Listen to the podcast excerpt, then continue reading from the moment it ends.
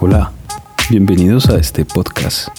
Hoy, al igual que en nuestro episodio anterior, daremos continuidad a la lectura que estamos realizando sobre Daniel Reséndiz. Recordemos que estamos abordando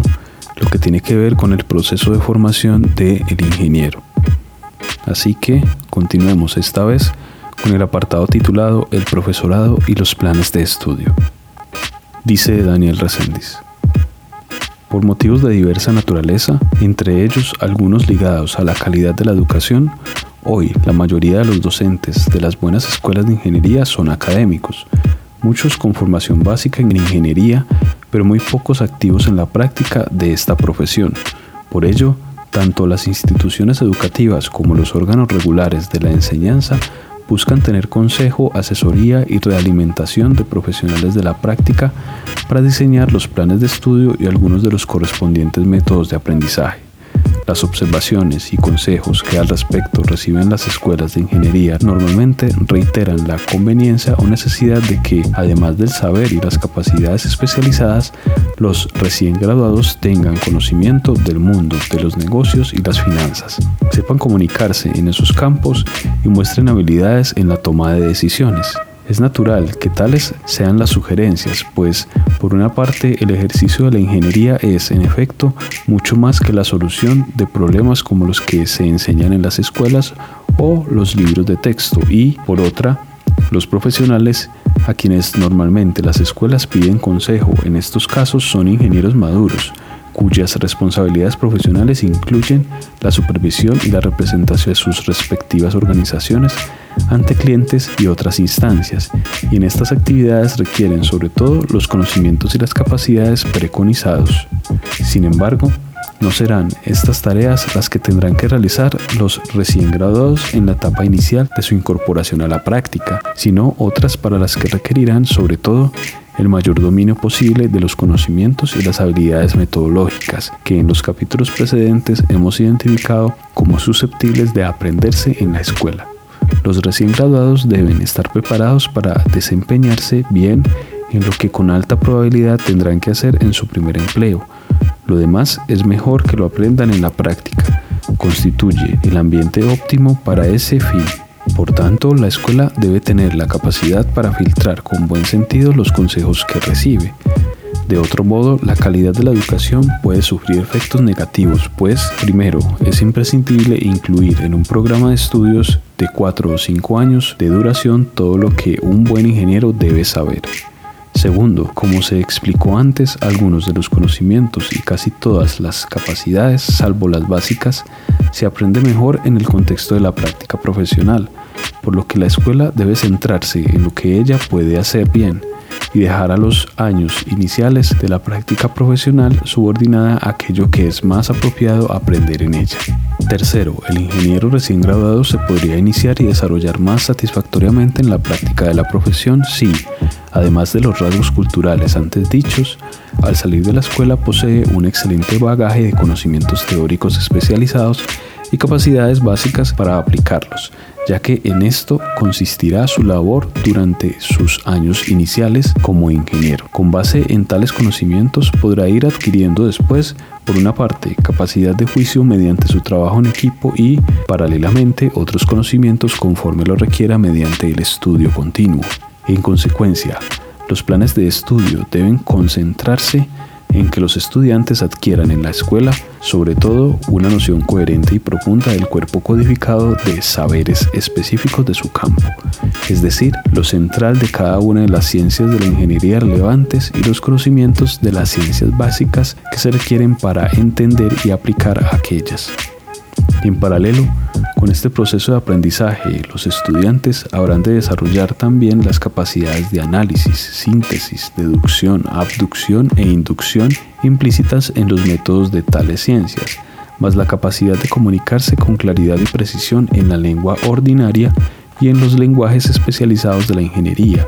como el matemático y el gráfico. Los criterios de decisión de la ingeniería deben ser discutidos no en sus cursos por separado, sino integrados al contexto de los cursos sustanciales, Por lo demás, la escuela debe asegurarse de que sus graduados adquieran a su paso por ella una visión general y bien integrada de la ingeniería, sus funciones, sus métodos, su contexto, su entorno y tomen conciencia de los conocimientos y las capacidades adicionales que después deben aprender bajo su supervisión durante su etapa de trabajo inicial y que luego deberán reforzar a todo lo largo de su vida profesional.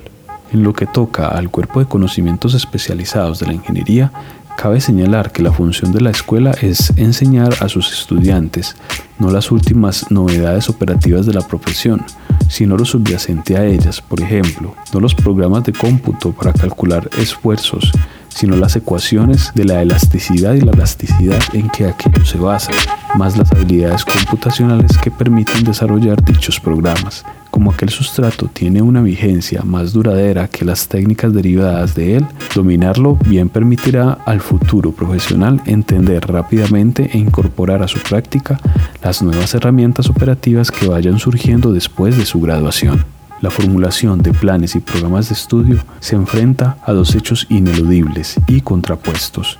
A. Que el acervo de conocimientos relevantes crece continuamente y B, que en un lapso dado no puede aprenderse bien más que cierta porción de él. Por lo tanto, cada decisión de introducir un nuevo tema en los planes de estudio debe llevar emparejada o aparejada la decisión de eliminar otro de extensión comparable, so pena de congestionar al estudiante y volver superficial el aprendizaje. El dilema se resuelve teniendo en cuenta que al crecer el cuerpo de conocimientos disponible, se modifica la importancia relativa de cada tema específico. En consecuencia, periódicamente las instituciones educativas deben, por así decirlo, reordenar en grado de importancia decreciente toda la lista de conocimientos que en primera aproximación parezca deseable incluir en el plan de estudios y luego fijar en las mismas el límite de lo que es posible que el estudiante aprenda en el tiempo disponible para ello y de tal modo determinar que ha de quedarse fuera del plan de estudios. Otro aspecto importante de la didáctica es la manera de enseñar la ciencia básica, las ciencias de la ingeniería y los métodos de diagnóstico y diseño. Es indispensable que esto se haga de modo que para el estudiante resulten claras las relaciones mutuas entre estos tres componentes del cuerpo de conocimientos del ingeniero. Muy frecuentemente, Tal condición no se cumple debido a la falta de coordinación en los programas de estudio de cada una de aquellas tres partes del currículo. Esto se manifiesta en que los cursos de ciencias básicas, matemáticas, físicas, química, no muestran claramente con ejemplos específicos de interés la manera en que estos conocimientos se usan en cada una de las ciencias de la ingeniería que después se estudiarán en otros cursos. Por otra parte, tampoco se muestra y enfatiza la manera como cada uno de los conocimientos de las ciencias de la ingeniería se aplica en el diagnóstico y el diseño.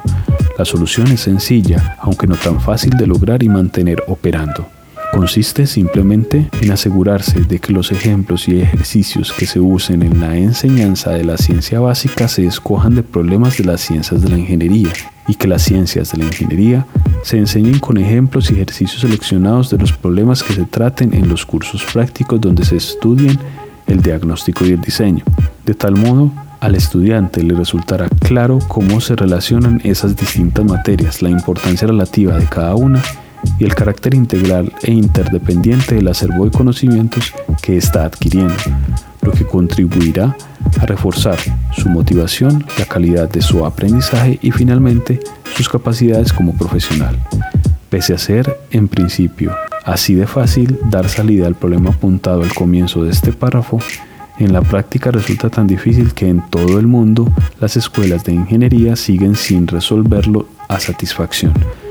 La causa es que en esta época de creciente especialización y partición de todas las actividades, los cursos de ciencia básica, de ciencias de la ingeniería y de diagnóstico y diseño son impartidos respectivamente por tres tipos de profesores de perfil diverso,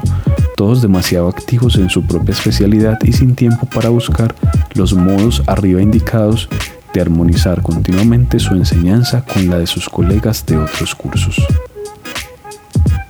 ¿Qué opinas de lo expuesto hasta ahora? Déjanos tu comentario y nos vemos en el próximo episodio. Yo soy Jonathan Taborda y hasta pronto.